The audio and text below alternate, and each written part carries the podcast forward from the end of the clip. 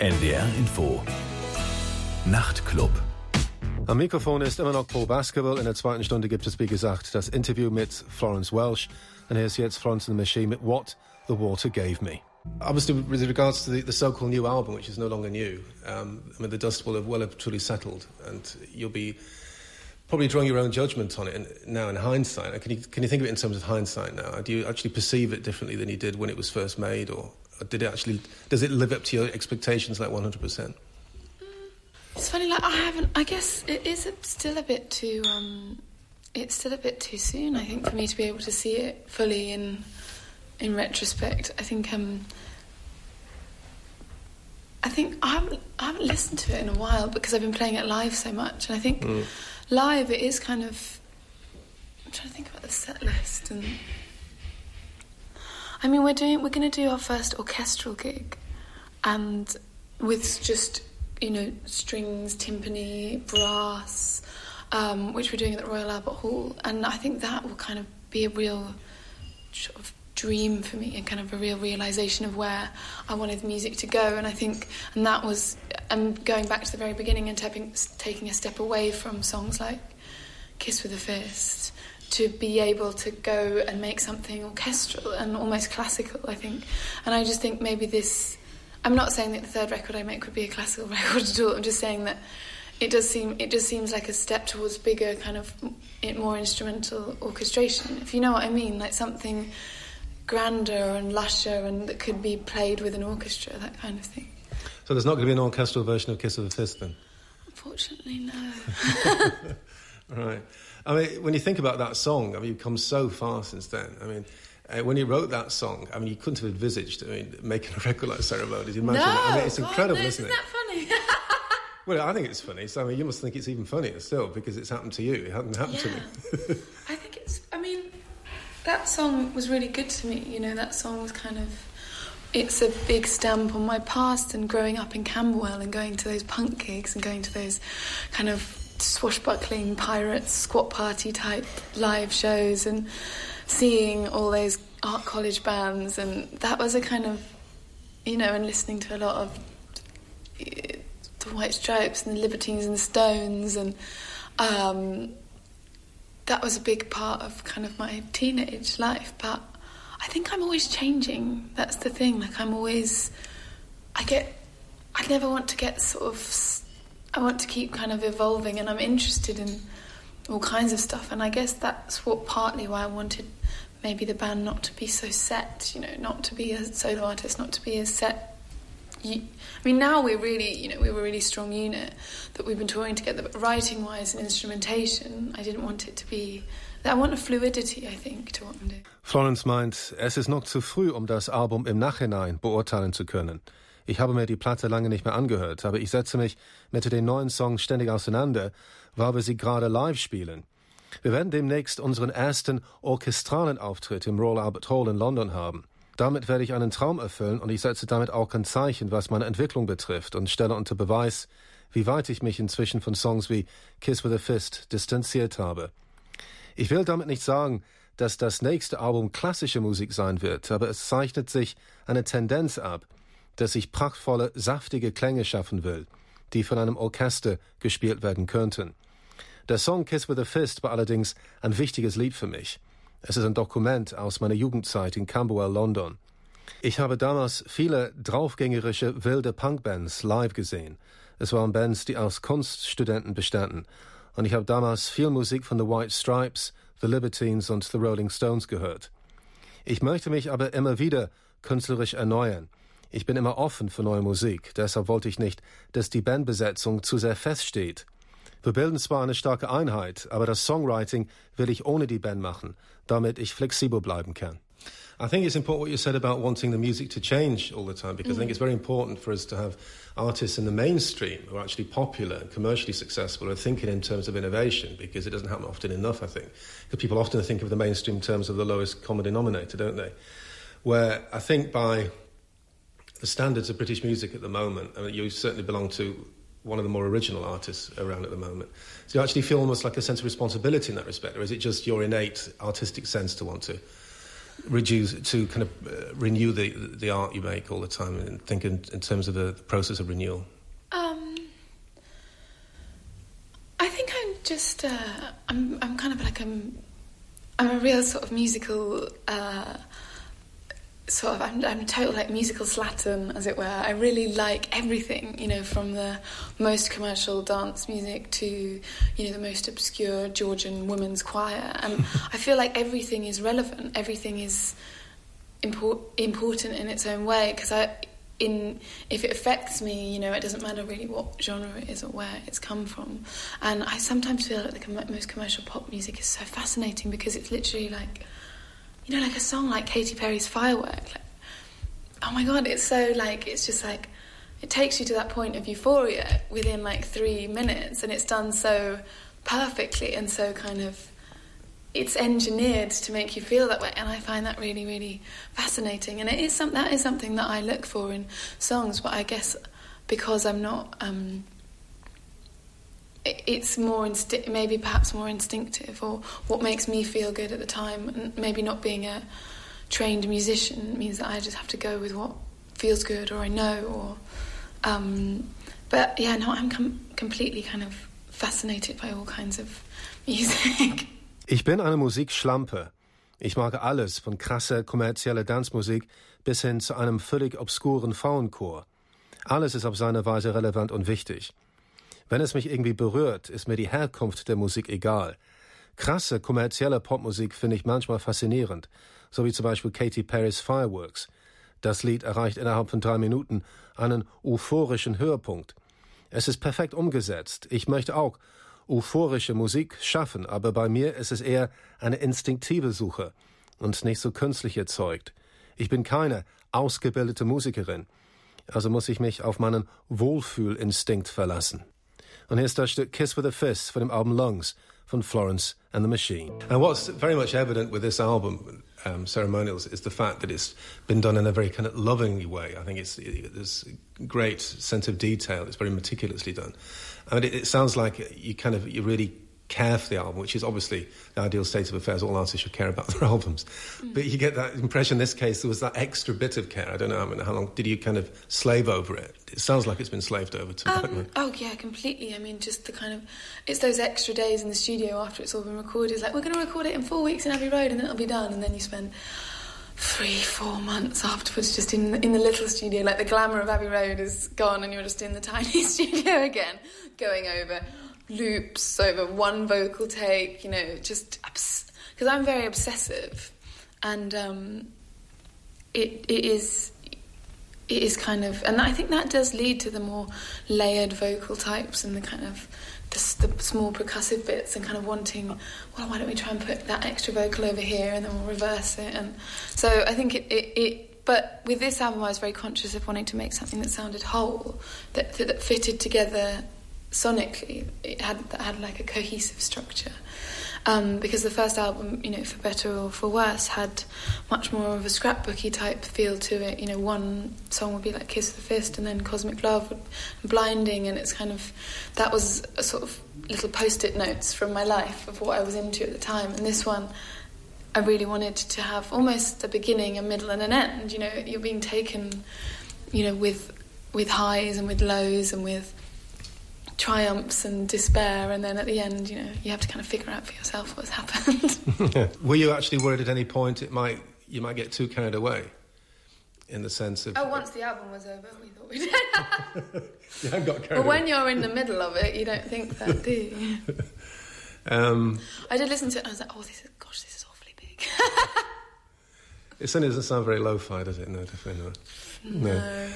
Die Ansage lautete, Wir werden in vier Wochen das Album im Abbey Road Studio aufnehmen und dann sind wir fertig. Aber drei, vier Monate später waren wir immer noch in unserem Heimstudio beschäftigt. Der Glamour von Abbey Road war verflogen. Und wir waren immer noch dabei, Loops und Gesang perfekte hinzubekommen. Ich bin dann wie besessen. Deshalb sind so viele liebevolle Details zu hören, die Layered Vocals und die Perkussionsarrangements. Das oberste Ziel war auch ein Album zu machen, das wie ein geschlossenes Ganzes rüberkommt. Das Debütalbum wirkte dagegen wie ein Sammelbuch. Songs wie Kiss with a Fist, Cosmic Love und Blinding waren kleine Notizen aus meinem Leben, die alle völlig unterschiedlich waren. Dieses Album Ceremonials hat einen Anfang, eine Mitte und einen Schluss. Das Album dokumentiert meine Höhen und meine Tiefen, meine Triumphe, aber auch meine Verzweiflung. Dann am Schluss ist es die Aufgabe des Hörers zu versuchen, daraus schlau zu werden. Als das Album fertig war, dachte ich, meine Güte, der Sound ist richtig groß. No, but it's it's interesting because like people say the first album is always a doddle because it's just songs you've written in your youth, so it's the first flush of youth. And that some people regard the second album as being the most difficult project of all. And by the time you get to the third and fourth album, you start relaxing again. Uh, was there any element of that for you, or did that not affect you? It's so weird because people say the first album was supposed to be easy. it was so hard for me because if you remember, I had like a couple of a handful of songs, doing acoustic shows then I had Dog Days, which is completely different. And some people who wanted me record, to record an album of songs like Kiss with a Fist. Some people who wanted me to just record songs like Dog Days. I was working on separate producers with separate things. And then I won that Critics' Choice Award. And so you have all the kind of media scrutiny and interviews and cover of magazines without mm. having any album to stand behind. And so, no, that's true. Yeah. And so people yeah. go straight for you know personality or what you look like or how you act, and it's basically like having a second album syndrome first, but with no album to sound, no music. And it's very, it was, you know, and, so, and I was still trying to figure out what sound it was I wanted to make, and I had no idea. Um, so it was a time of incredibly high pressure that I put on myself, and because I was really ambitious as well for the first record. It was as if I was torn between two worlds, you know, the world of Kiss with a Fist and how we started, and sort of three three piece um, punk band, and then the world that I'm that, I'm now, the world the person I was becoming, which was kind of this new kind of incarnation of ceremony and ritual and grandeur.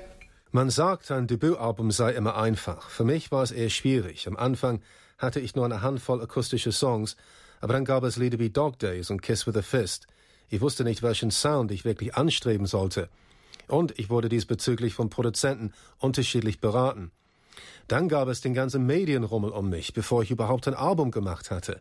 Der Schwerpunkt wurde deshalb auf meine Persönlichkeit und auf mein Aussehen gelegt. Ich fühlte mich zu der Zeit sehr unter Druck gesetzt. Ich war auch, was die erste Platte betrifft, sehr ehrgeizig. Ich fühlte mich zwischen zwei Welten hin und her gerissen, zwischen der Punk-Bandbesetzung, mit der ich angefangen hatte, und der Art von üppiger Bandbesetzung, die ich heute habe. Ich war damals noch im Wandel.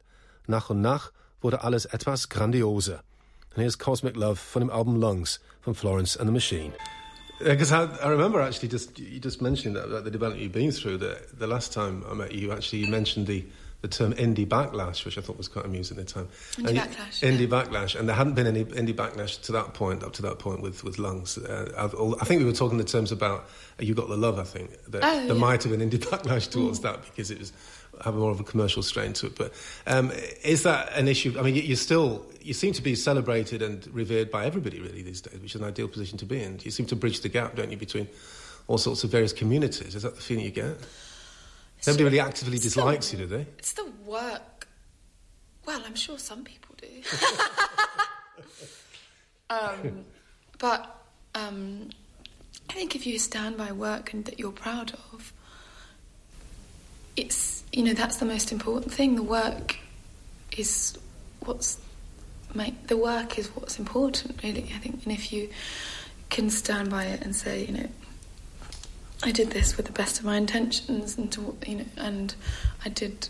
I put kind of. This is this is kind of what I was thinking. You know, nothing can ever be exactly how you wanted it to be in your head because, you know.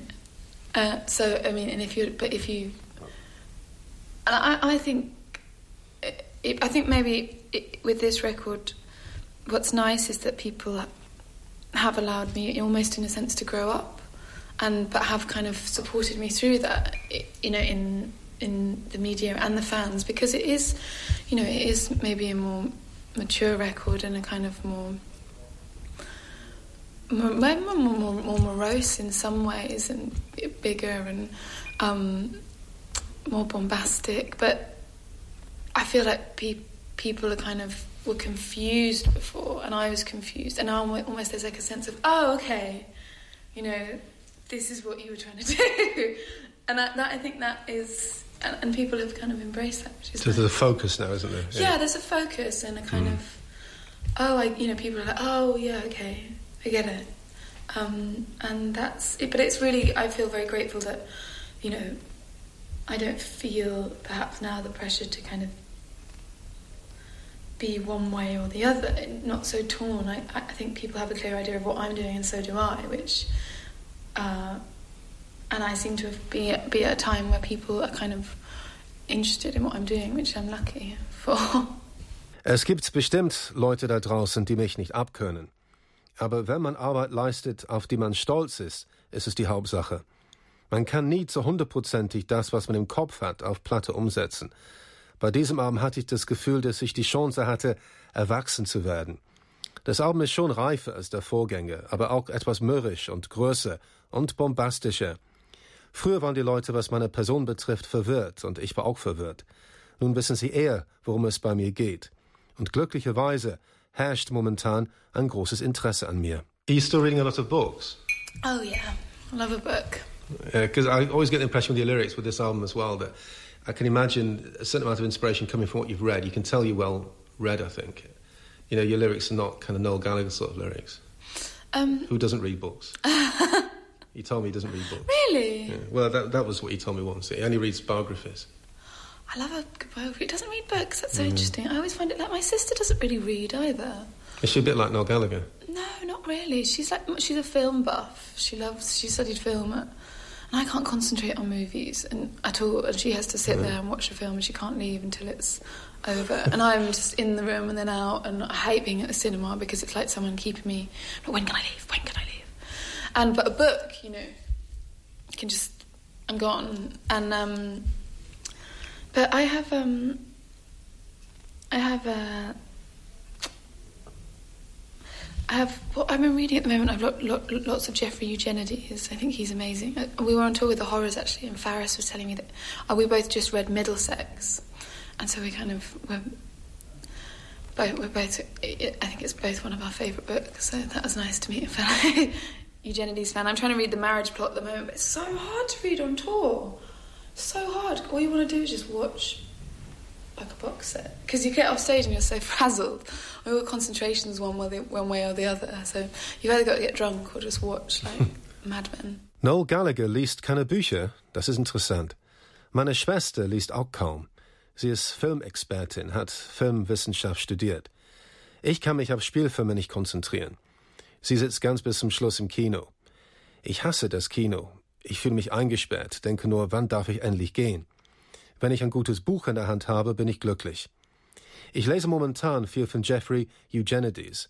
Wir waren gerade mit The Horrors auf Tour und Faris und ich hatten beide zufällig gerade Middlesex von Eugenides gelesen und wir schwärmten beide ganz extrem. Ich versuche gerade sein Buch The Marriage Plot zu lesen, aber auf Tour fällt mir das Lesen schwer. Auf Tour gucke ich eher Fernsehen, weil ich dann so erschöpft bin. Entweder betrinke ich mich auf Tour oder ich gucke Fernsehen. Here's jetzt No Light, No Light for the album Ceremonials from Florence and the Machine. Now, because I was watching recently a, a, a, biography about progressive rock in Great Britain in the 1970s, and I think it was one of a member of Genesis was saying that um, they went they went to public school, and so they were well read, and mm. but they hadn't really experienced anything before they made their first records. And so their lyrics were very much affected by what they'd read at school. Yeah. And it was only later where they could start in, in, in thinking in terms of writing anything autobiographical because they hadn't actually really experienced anything yet. Uh, and you started off when you were very young as well. I mean, do you actually think that in hindsight that maybe what you're doing now is more about your life than it was the stuff you were writing to begin with? Def- definitely, definitely. I think um, this album was almost, in a sense, slightly more straightforward, if you know what I mean, slightly more exposing about. I think that's why some of the lyrics are like a lot dark, darker, perhaps, like songs like um, "Shake It Out" and "No Light, No Light" and um, "Breaking Down." You know, they're not. They're quite to the point, almost in a way, and um, less flowery more kind of they're slightly more st- statement-ish and i think that is coming from a kind of a sense of wanting to release something, of wanting to kind of, you know, say something in a way without having to actually say it, which is the great tool of songwriting is being able to confess without actually saying what it is. right.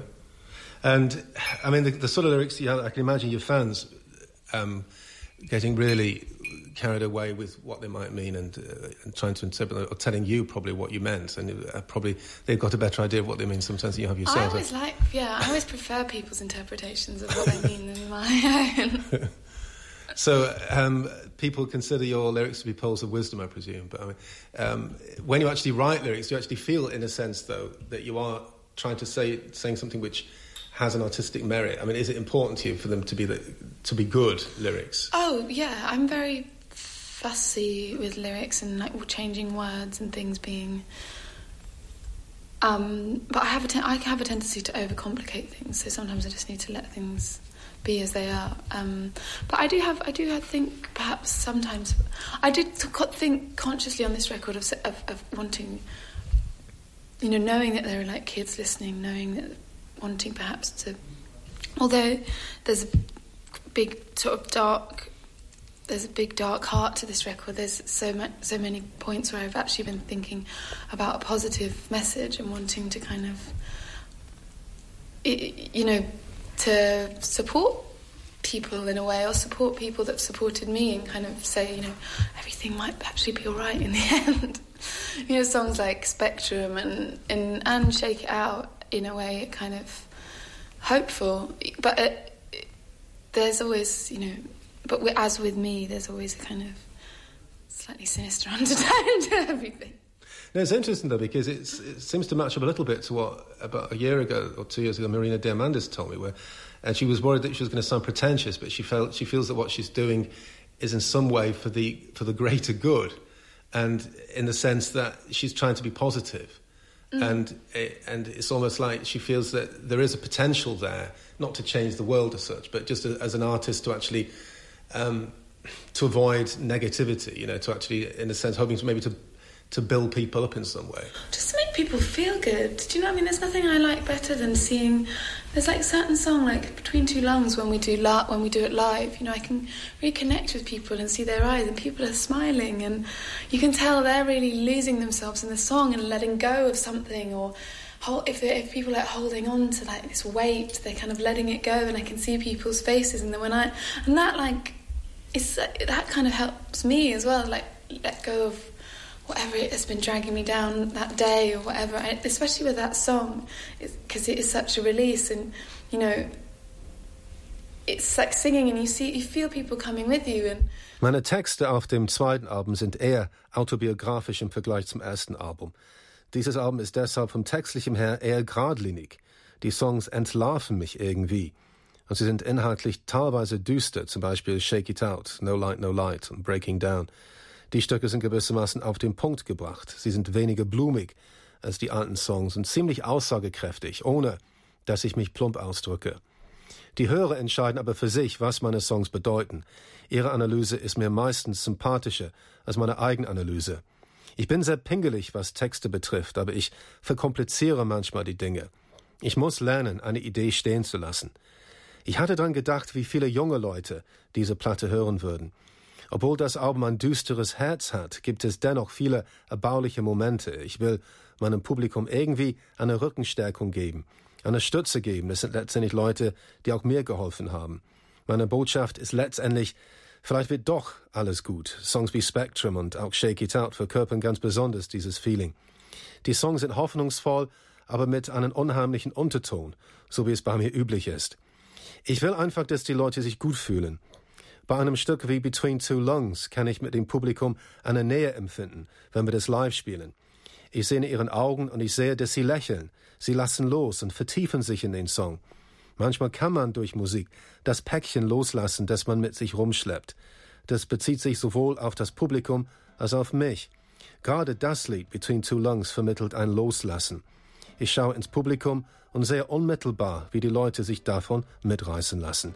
Und ist das besagte Stück, Between Two Lungs. It's not, it's, and I, I just like, would like, you know, music has such a kind of buoyancy for me. You know, it's it it can drag me out of any funk really, and I kind of, in some ways, would like to think that sometimes, well, especially when I like writing a when I was writing Spectrum, that's kind of a song on this album that has the most outwardly like positive message, and it's kind of you know I'm English and I'm slightly bashful and reserved about kind of uh, you know um, wanting to be too kind of preachy, evangelical. Yeah, preachy. So we don't do God in England, do we?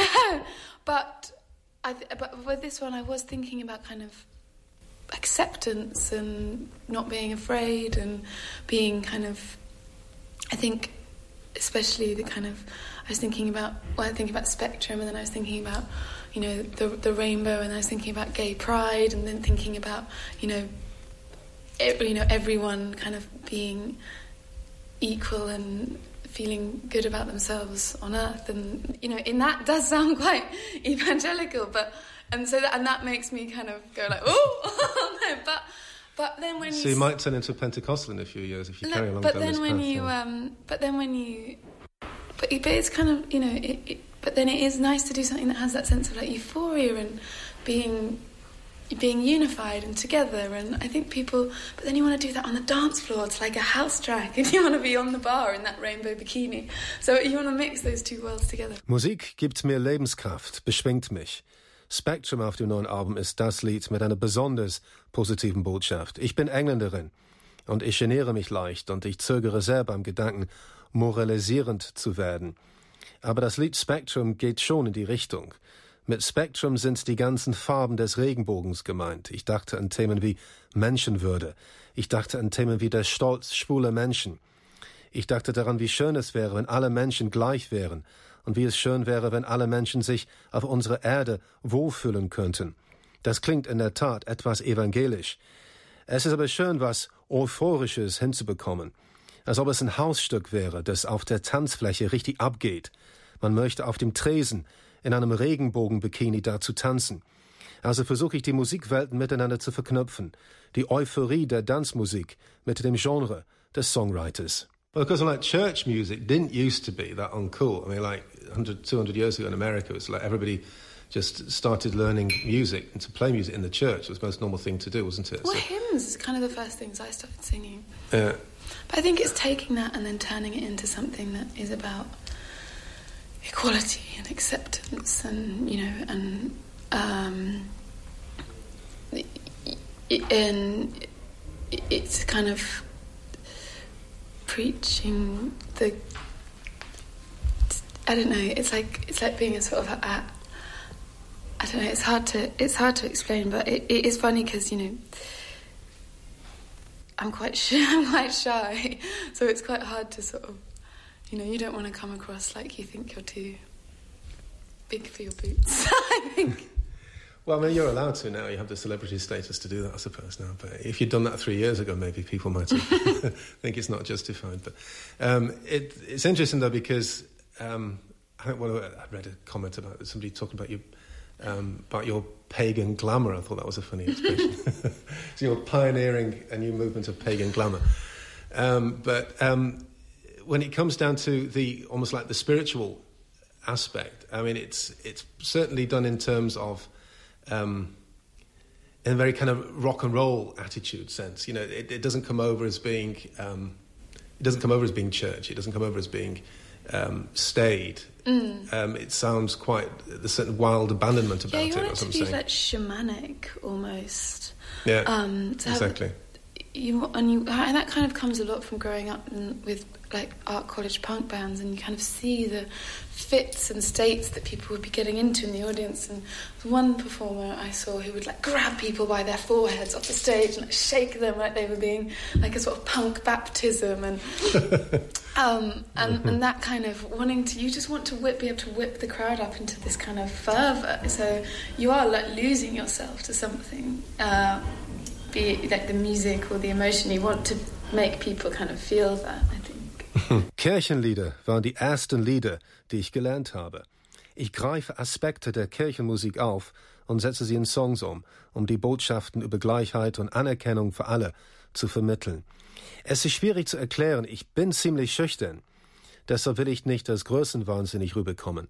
Ich möchte aber, dass ich irgendwie wie eine Schamanin rüberkomme. Die Inspiration dafür kam von der Kunstschule Punkbands, die ich früher gesehen habe. Da hatten die Leute zum Teil richtige Anfälle. Ein Künstler, den ich sah, hielt die Leute im Publikum an der Stirn fest und schüttelte sie durch, als ob es sich um eine Punk-Taufe handelte. Ich möchte das Publikum mit einem fieberhaften Eifer anstecken, damit sie sich in der Musik verlieren können.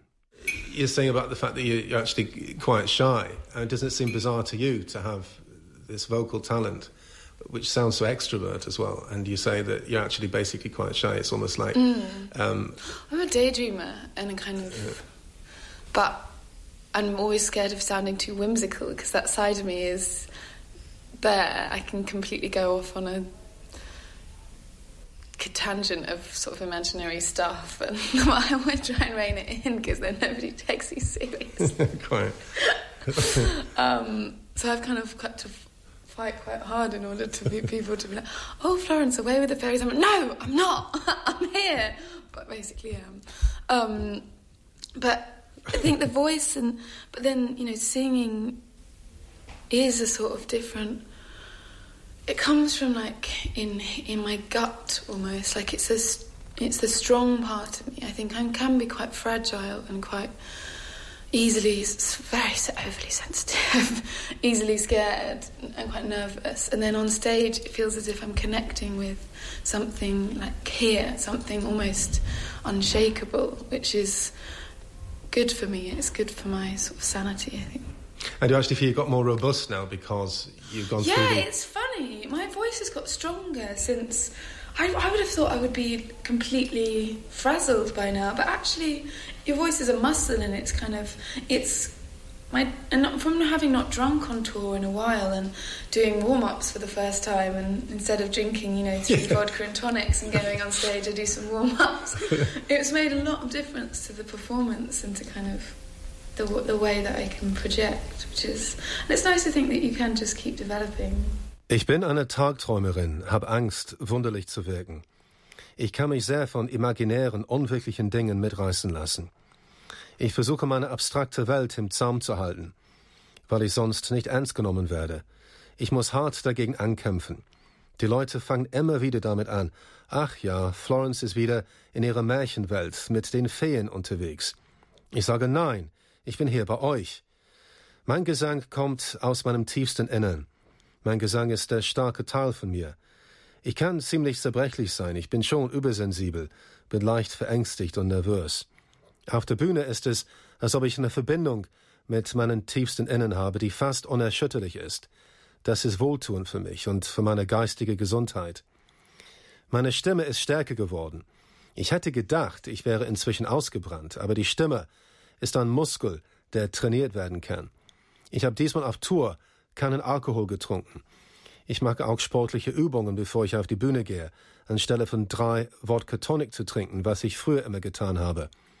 Das hat, was meine Gesangsleistung betrifft, schon einen großen Unterschied ausgemacht. Mein Ziel ist es letztendlich, mich immer weiterzuentwickeln. Okay, well, have a good time tonight, and it was interesting to talk to you again. Yeah, it's okay. really nice to talk to you too. Okay, thanks. So, das war das Interview mit Florence Welsh und hier ist jetzt zum Schluss Spectrum von Florence and the Machine. Und das war der Nachtclub mit Paul Baskerville. Ich wünsche euch eine gute Nacht. NDR Info Nachrichten 2 Uhr.